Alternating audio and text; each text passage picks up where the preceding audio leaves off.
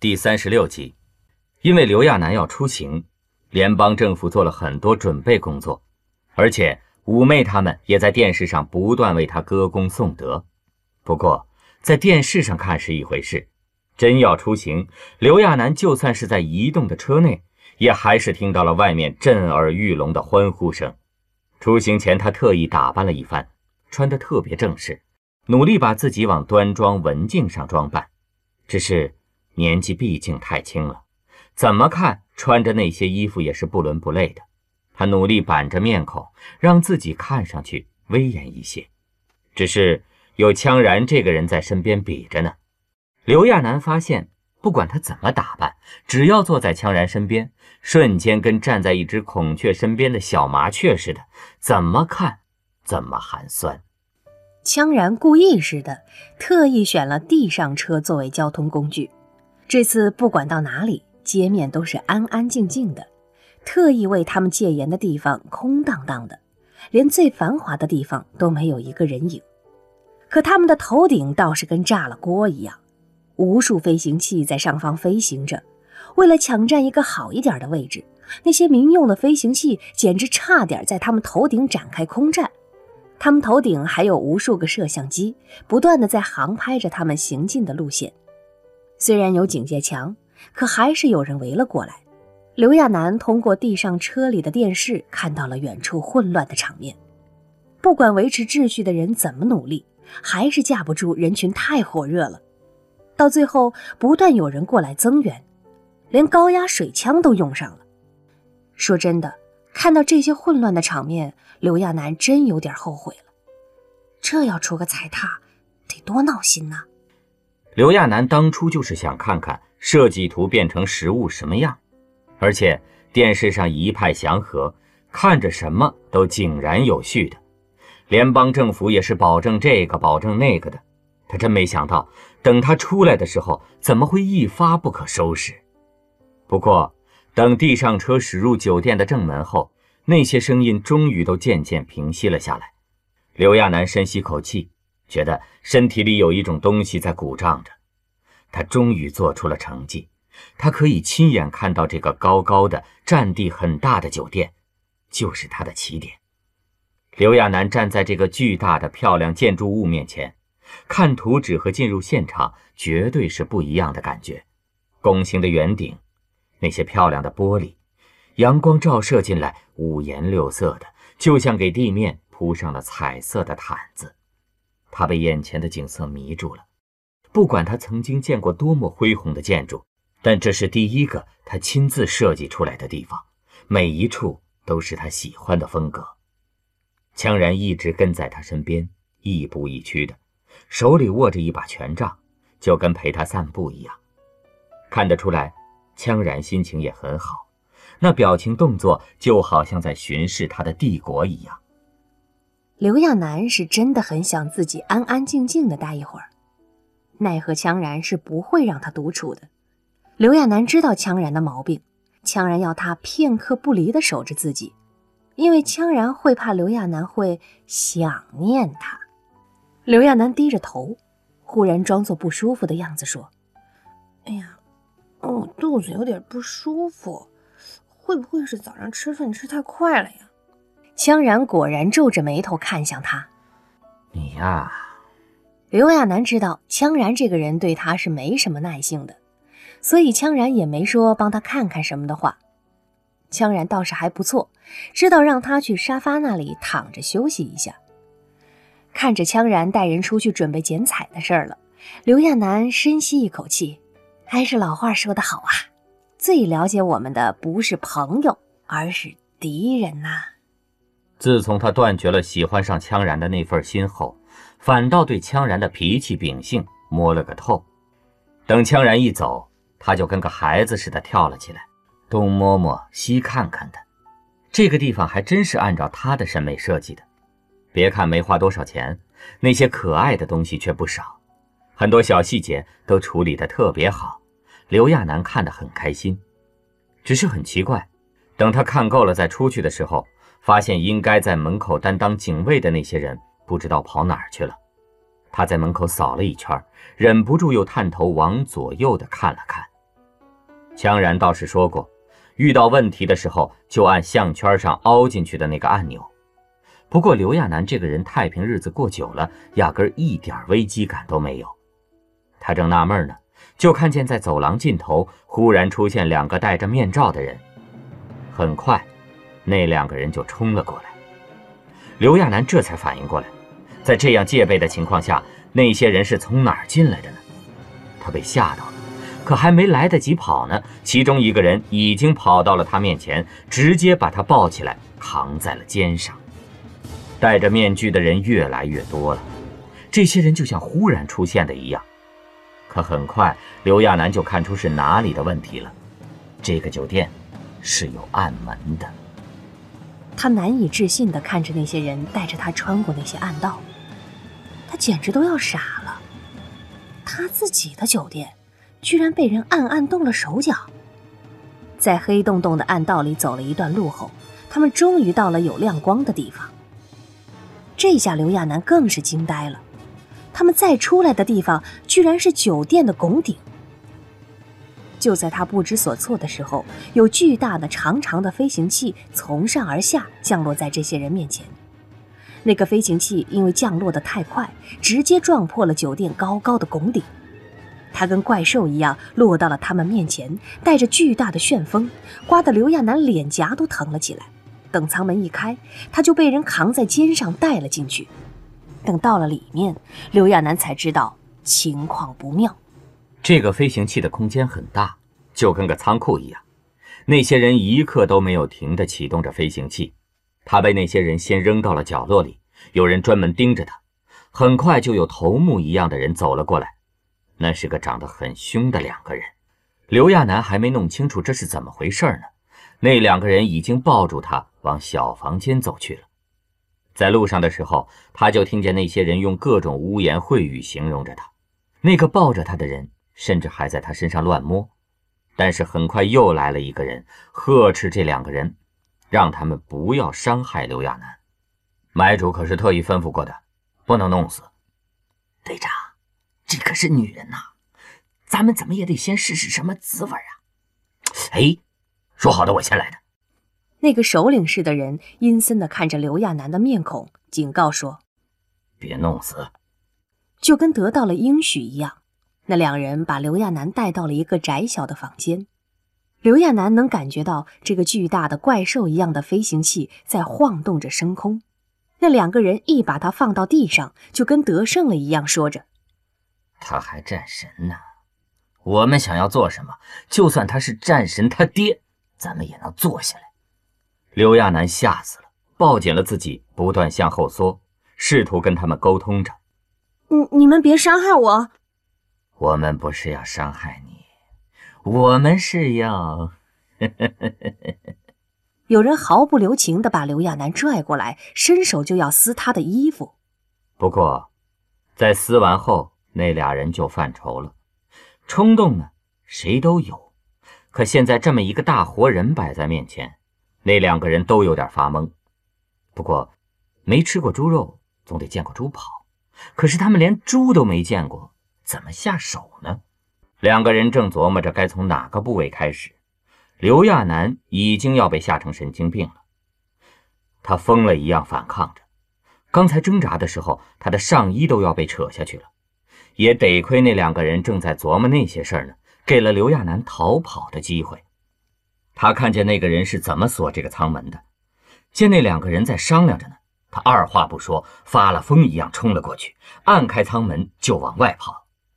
刘亚楠慌不择路地跑了几步，跑到一个操控台似的地方，随即他就感到了不妙。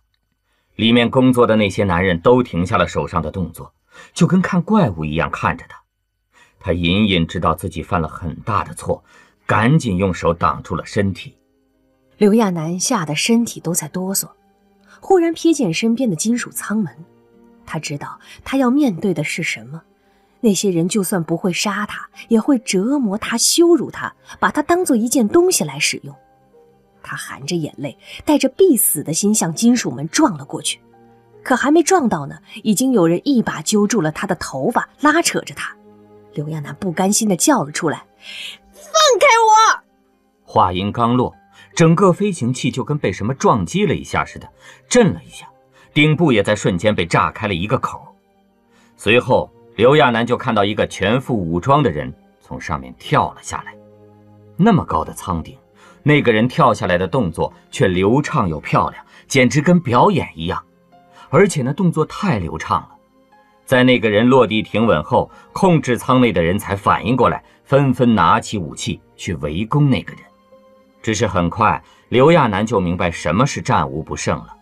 以前看电视剧，看到什么冲锋陷阵，看着子弹乱飞的时候，总有耍帅的主角在那里摇头晃脑，屁事儿没有，他就觉得夸张。可此时他才明白，真的有人这么帅，那动作简直快到了极致。而且角度选取的极端刁钻。本来一个人是很弱势的，可偏偏这个人反而把单枪匹马当做优势去发挥，而且在那些行云流水般的动作中，反倒是那些围攻他的人彼此之间互相制肘了。这简直就是开挂一般的战斗力呀！刘亚楠简直看傻眼了。那个人的武力值恐怖的惊人，所到之处如披荆斩棘一般。到最后，那些要逃跑的人都被他轻松干掉了，一直到剩下刘亚楠跟他身后的人时，那个人才慢慢停下步子。明明杀了那么多人，可按时间来说却短暂的很，简直是眨眼的功夫就搞定了。一切都发生的太快了，刘亚楠觉得时间都是静止的，就连他的呼吸都被无数倍的放大开来。那个浴血的战士慢慢靠近着。到此时才脱下面上的防护罩，那是一张俊美的、让人窒息的面孔。曾经他也被这张面孔吸引过，可不知什么时候再看见的时候，就只剩下满心的厌恶。刘亚楠深深地呼吸着，他能闻到羌然身上充溢着的血气。羌然就这么单枪匹马地冲了过来，他身后的人。紧张地拿出刀来，直接架在了刘亚楠的脖子上，威胁道：“你别过来，你再过来我就杀死他。”羌然就跟听到什么笑话一样，只淡淡回道：“我只要他的身体。”羌然在看向刘亚楠的时候，眼里是浓的不能再浓的墨色。刘亚楠没指望他能为自己付出什么，可还是被那句话伤了一下。刘亚楠被那人拉扯着，不断向后倒退着。你可以动手了。羌然望着刘亚楠的面孔，讥讽着那个用刀威胁自己的人。那人大概是太紧张了，哆嗦着划在刘亚楠的脖子上。刘亚楠感到疼了一下，可是羌然面上一点变化都没有。刘亚楠睁大眼睛回望着羌然，羌然没有丝毫退意的靠近着。我想你应该明白一件事儿。羌然就跟在看什么笑话一样。死女人跟活的女人，对我来说都是一样的。那人显然没想到羌然会这么说。就在这瞬间，羌然迅速抬起手里的枪，刘亚楠的腿忽然剧痛了一下，就跟被打到了一样，他整个人控制不住的往下倒去。刘亚楠是知道羌然可以快到什么程度的。因为就在他刚刚感觉到腿疼的时候，几乎是不间断的，羌然就对他身后的人开枪了。就后续来看，显然羌然是打到了那个人。之前用力抓着刘亚楠的人，很快就松开了手，整个人直挺挺地倒了下去。刘亚楠被解救的时候，并没有感到意外。他见过各种场合的羌然，很清楚他是一个多么恐怖的男人。他只是有点被吓傻了。羌然倒是动作丝毫没有减慢，把那个人解决掉后，羌然快速解下他自己身上的防护服。刘亚楠跟个傻瓜一样，近乎半裸的坐在那里。羌然没有迟疑的把脱下来的防护服套在了他身上。他那么瘦小，穿上羌然的防护服后，就跟被装到了一个桶里一样，身上的负重骤然增加。刘亚楠瞪大了眼睛看着羌然为他做着这一切。在穿上那些东西后，刘亚楠还下意识地摸了摸之前被打到的腿，然后他就发现自己的腿完好的很，一点外伤都没有。所以刚才羌然是为了救他吗？羌然只是故意弄疼他，让他倒下，避开那致命的一击。此时有人赶了过来，不断的冲击着控制舱的舱门，显然是想闯进来。那声音越来越大，显然已经有人突破舱门冲了进来。那些人手里握着武器，不断向里面射击着。这些人到了这个时候，早已经杀红了眼，不再顾及什么唯一的女人了。羌然抱着刘亚楠，灵巧地避开那些人的射击，快速向顶端爬去。可刘亚楠还是感觉到了羌然的后背在流血，难道是没有防护服的羌然被伤到了吗？刘亚楠紧张地看着羌然的脸，羌然的表情却没有什么变化。羌然终于抱着他上到了被炸开的舱顶处，有一个小飞行器吸附在舱顶的位置，显然羌然是乘坐这个来的。羌然抱着刘亚楠跳进小飞行器内，就好像不知道疼一样，那动作流畅的没有一丝迟缓。刘亚楠刚才有些被吓蒙住了，此时才明白羌然做了什么。他问：“我以为你想我死，你要死也是蠢死的。”羌然冷冷地说着，用力抱着他，血不断从他的伤口流出。刘亚楠沾上了他的血，他不知道一个人可以流多少血。可羌然的血让他胆颤心惊，全身发软，一切都跟做梦一样。刘亚楠努力支撑着自己，他刚才还在自己亲手设计的酒店里，正在享受自己的成就，然后一切都不同了。不管是电视上的歌舞升平，还是他自己以为的那些平静，都在刚刚那一刻被打破了。刘亚楠的视线向外看去，没想到在这么短的时间内。他们已经飞到了这么高的位置，羌然已经按下了启动的按键，小型飞行器颤抖着，终于带着他们飞出了敌人的航舰。刘亚楠透过透明的防护罩看到的是，巨大的天幕上，数以千计的航舰被爆开来，好像巨大的烟花四散着，无数碎片带着火花坠落。